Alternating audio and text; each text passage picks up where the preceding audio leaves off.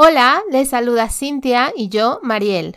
En el episodio de hoy platicamos con nuestro invitado acerca de psicoterapia. Nos cuenta de la metodología que él aplica en su asociación para abordar los aspectos emocionales y la importancia de involucrar a toda la familia en el proceso terapéutico cuando se enfrentan a un diagnóstico de un trastorno del neurodesarrollo. Therapy Podium Podcast es un espacio creado por Cynthia Selsin, terapeuta bilingüe en comunicación humana, y Mariel Jaramillo, neuropsicóloga. Juntas te acompañarán en este camino que hoy emprendes con tu hijo que enfrenta desafíos en el neurodesarrollo. Un camino para el cual nadie te preparó. De la mano con los expertos, te ayudarán en el proceso de adaptación social, emocional y familiar. Hola comunidad Therapy Podium, ¿cómo están papás y mamás? Hoy vamos a hablar de un tema muy importante en el proceso de rehabilitación, ¿Qué pasa cuando empiezas a sospechar que algo está sucediendo con tu hijo o con tu hija? O cuando ya recibes el diagnóstico y lo primero o muchas veces lo que te dicen que abordes el síntoma. Si no habla, terapia de lenguaje. Si no camina, terapia física. Si no está logrando leer y escribir, terapia de aprendizaje. Y así se nos puede ir un periodo muy largo, ahí nos quedamos con la terapeuta y muy pocas veces se considera el apoyo emocional desde el principio, tanto para los niños como para la familia. Así es que por eso creemos que es importante que no dejemos estos aspectos de lado. Sabemos que no es fácil, como lo hemos dicho en otros episodios, no tienen papás por qué ir solos en este camino. Por eso hoy hablaremos desde el área emocional y conductual en un programa terapéutico.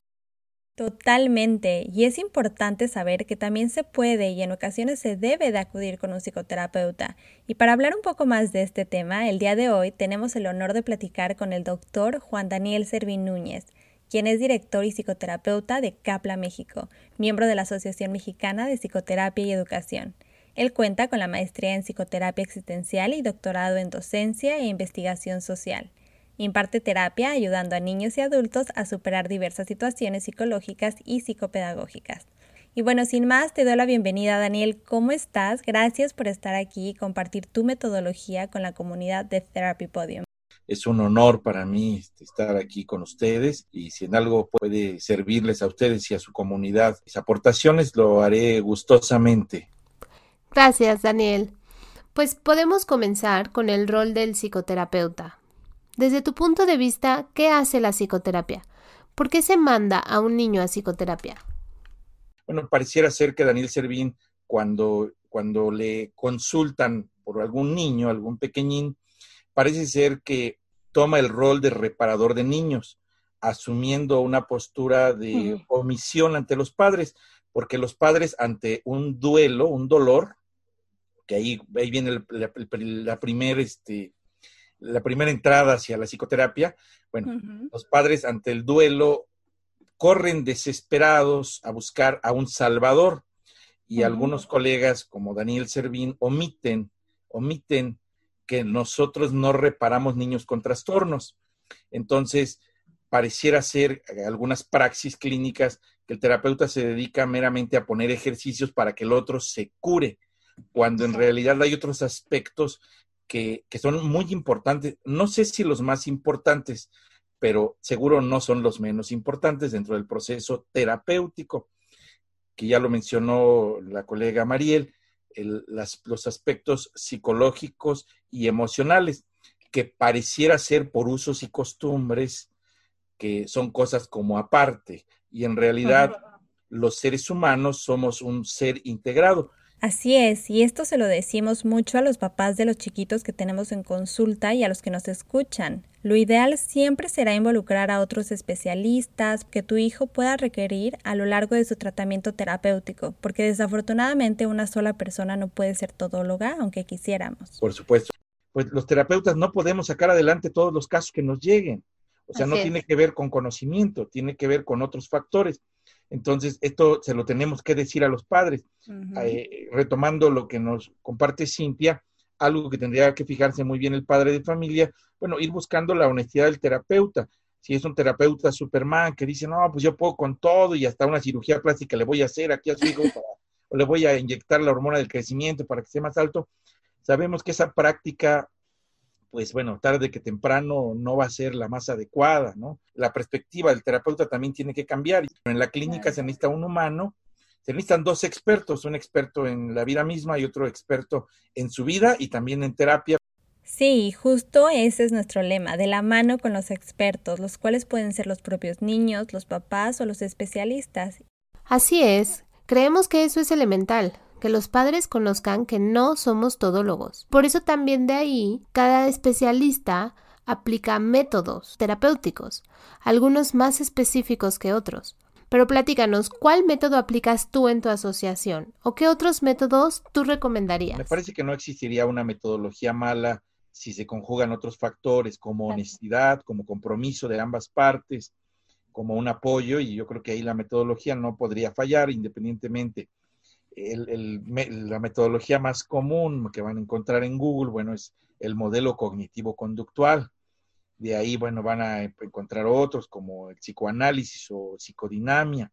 Y bueno, si me preguntan cuál es la metodología que yo trabajo, esto no quiere decir que sea la mejor, tampoco creo que sea la peor, ¿eh? no, no lo creo. Yo, mi, bueno, mi gran pasión en, este, de vida, porque es un estilo de vida más que un modelo, no solo trabajo con él, sino que trato de guiar mi vida a través de, esta, de esta construcción filosófica epistemológica, es el psicodrama y el humanismo existencial. Y hacia ahí baso, bueno, mi praxis, mi modelo es más psicocorporal, trabajamos este, sin, sin zapatos, trabajamos en vez de charlar, este, dramatizamos la experiencia humana.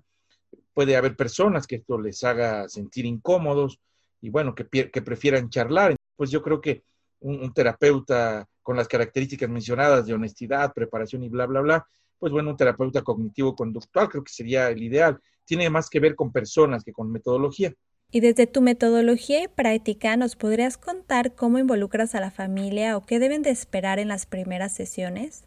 La primera sesión van solamente los padres de familia. En esta primera sesión se hace una exploración a manera de una charla poniendo mayor énfasis en, los, en lo que no va fluyendo en esa familia. Y lo más importante de esa primera sesión es el encuadre terapéutico. ¿Cuánto, cuánto va a cobrar? ¿Cuánto vamos a cobrar? ¿Cada cuándo nos vamos a ver? Si no van, tienen que pagar o no tienen que pagar. Si el terapeuta te deja colgado, ¿qué va a pasar? Este, este tipo de cosas que parecen como muy simples se encuadran de la misma manera cómo es la metodología de trabajo y ahí se les informa y bueno, se les confronta a manera de preguntas, ¿no? Y eh, de entrada, cómo funciona, cómo es que una terapia pudiera funcionar y, cómo, cómo es que ellos tendrían que estar involucrados. También se les informa que van a tener que acudir mes a mes a las sesiones y estas sesiones no son meramente informativas.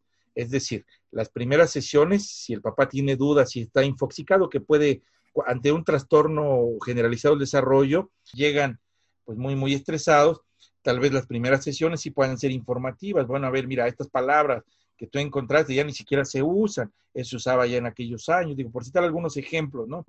Este, el fenómeno actual ahora se le puede llamar así, mira, pues no, no, no es tan grave, claro, confrontándolos un poco, bueno, ¿qué te preocupa? Porque una cosa es lo que diga la, la bibliografía o la cybergrafía, y otra cosa es lo que el otro está imaginando desde la fantasía. Es ahí donde entra el psicoterapeuta, o sea, tiene que explorar, o sea, el, el psicoterapeuta es principio de realidad, una de las funciones si este, este factor, el terapeuta omite lo que el otro está sintiendo y fantaseando, pues bueno, los padres, oye, es que no da resultado, oye, es que ya llevamos tantas sesiones y yo lo veo igual, ¿no? Es que la maestra ya me reportó esto.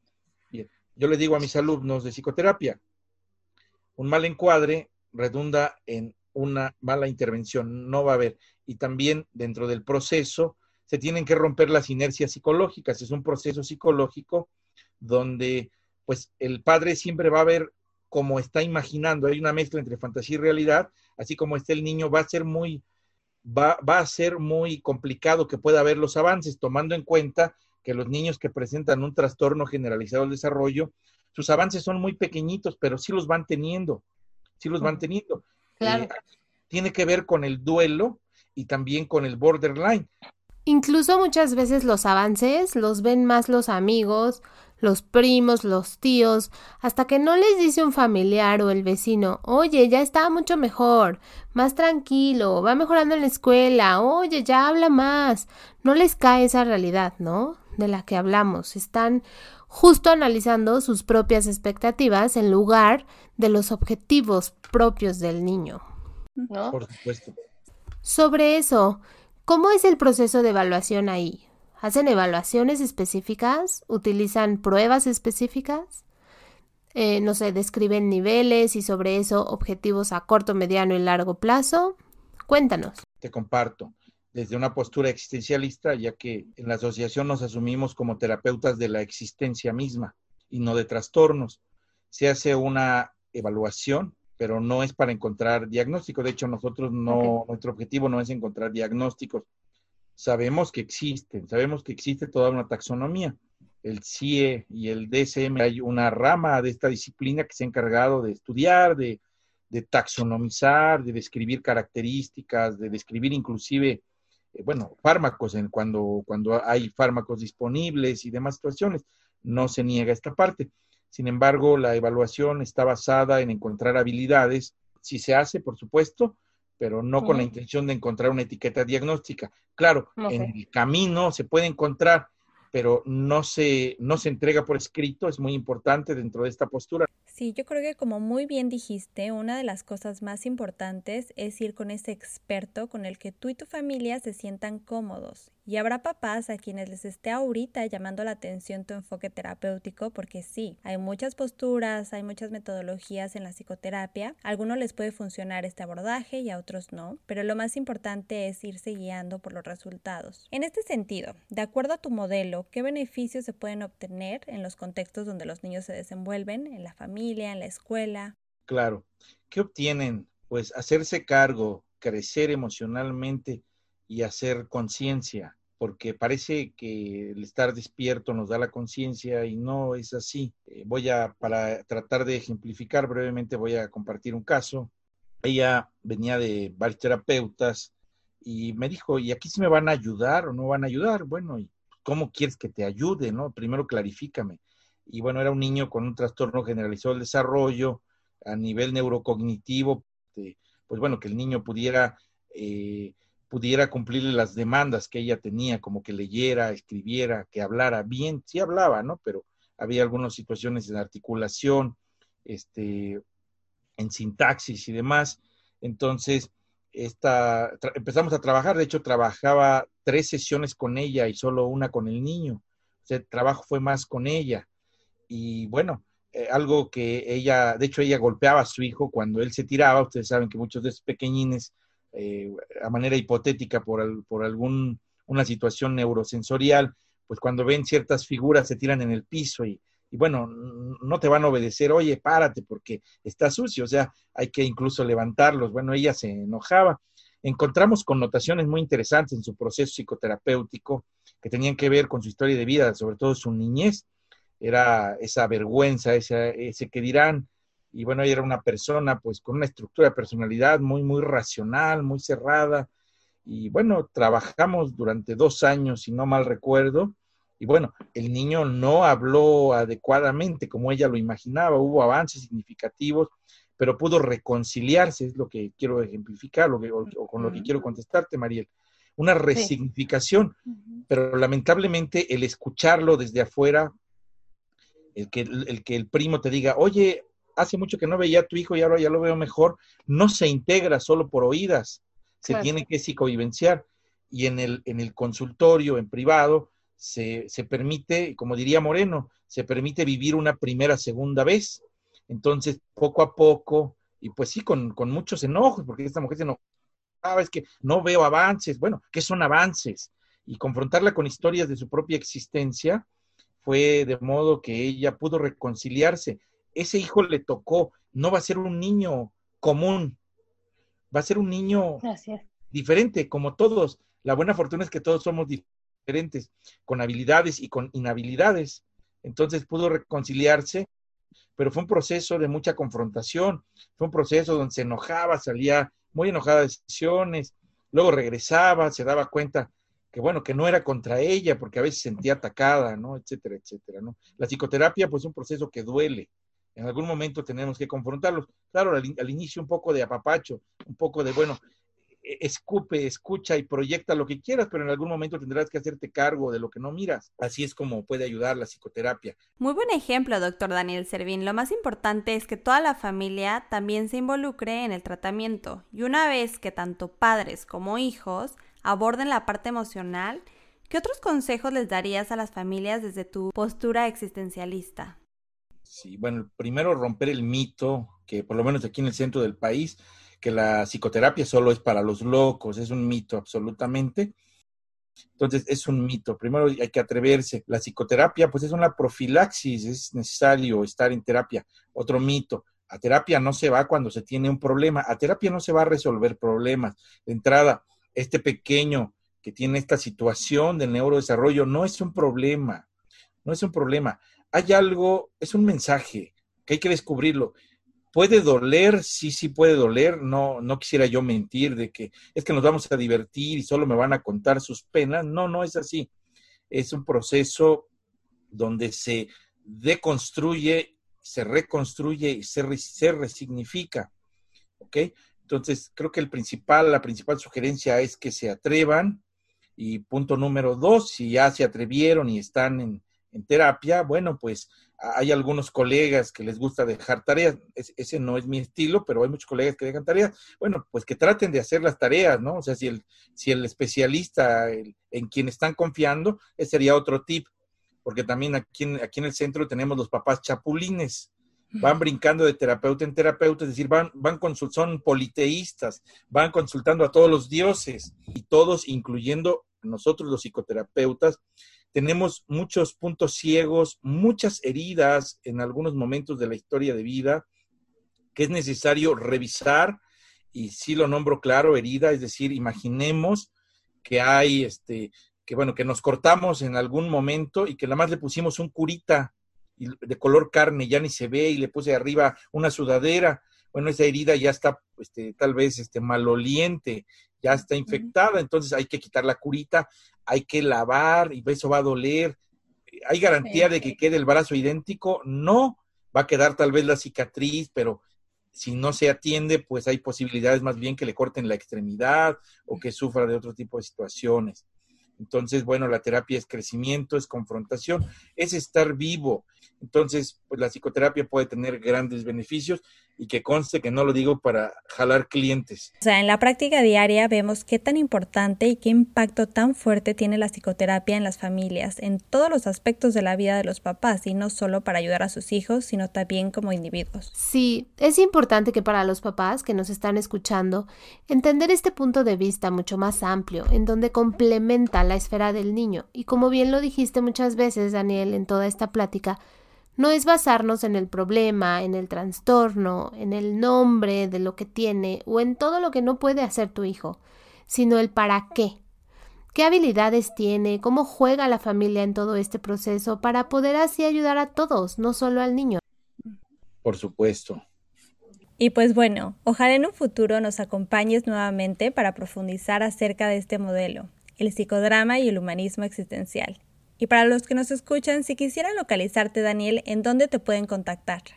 Bueno, podrían encontrarme en el teléfono de la asociación, que es el 55 58 21 04 43, o bien por correo electrónico, que sería info, como si fueran a escribir información, arroba psico, con la P inicial de psicología, psico, y todo junto, edu, .org o tal vez a través de nuestros, nuestras redes sociales. encuentran como AMCIE y podrían contactarnos con todo gusto. Estoy a la orden. Perfecto, pues una vez más, muchas gracias Daniel por unirte a la comunidad, por subirte a este podio y compartir tu experiencia en esta plataforma. Recuerden que también pueden encontrar la información del doctor en el directorio de especialistas de therapypodium.com. Mucho gusto Daniel, muchas gracias. El gusto es mío y gracias por invitarme, estoy a la orden. Finalmente, te queremos decir que tú también puedes participar. Danos like en Facebook, nos encuentras como Therapy Podium o contáctanos para saber cómo podemos ayudarte. Toda la información está en la descripción de este episodio. Gracias por escuchar Therapy Podium Podcast. Nos escuchamos la próxima semana. Comparte tu experiencia, ven y súbete al podium. Porque tu experiencia como madre, padre y profesional es muy valiosa. Nos encuentras en redes sociales como Therapy Podium. Participa y comparte este podcast con quien creas que lo necesite. Ven y súbete al podium de la mano con los expertos. therapypodium.com